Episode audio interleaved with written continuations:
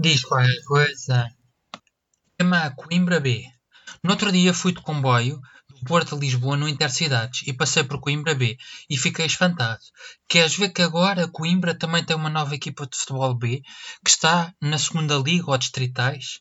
Mas depois pensei, a equipa de futebol de Coimbra é a Académica de Coimbra, fundada em 1887 e eu em 2012 até vi na televisão o ex-ministro Veiga Simão a assistir à final da Taça de Portugal, junto dos adeptos, no célebre Académica Benfica, onde o Benfica ganhou por 0-4.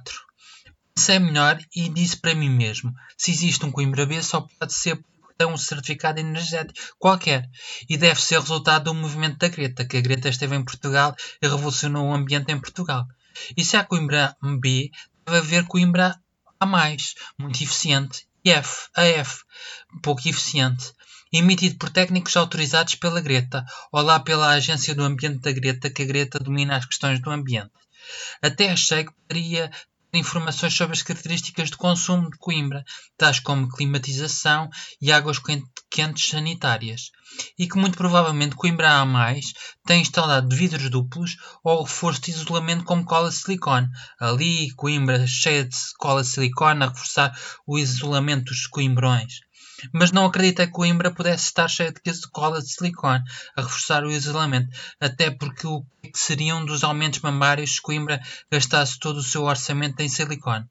Mas depois vi de facto existe um Coimbra A. Também se existe um Coimbra B é porque existe um Coimbra A. A teoria, pelo menos foi assim que eu aprendi o alfabeto. Então tive que investigar e cheguei à conclusão que Coimbra A é a estação ferroviária de Coimbra, igualmente conhecida como Coimbra Cidade, e Coimbra B é a estação velha da linha do Norte. Depois de ter investigado, fiquei um pouco desiludido, porque pensei que Portugal até estava à frente nestas questões ambientais e que Coimbra A e Coimbra B bem poderiam ser classificações para um certificado energético. Afinal, ainda estamos muito verdes nestas questões.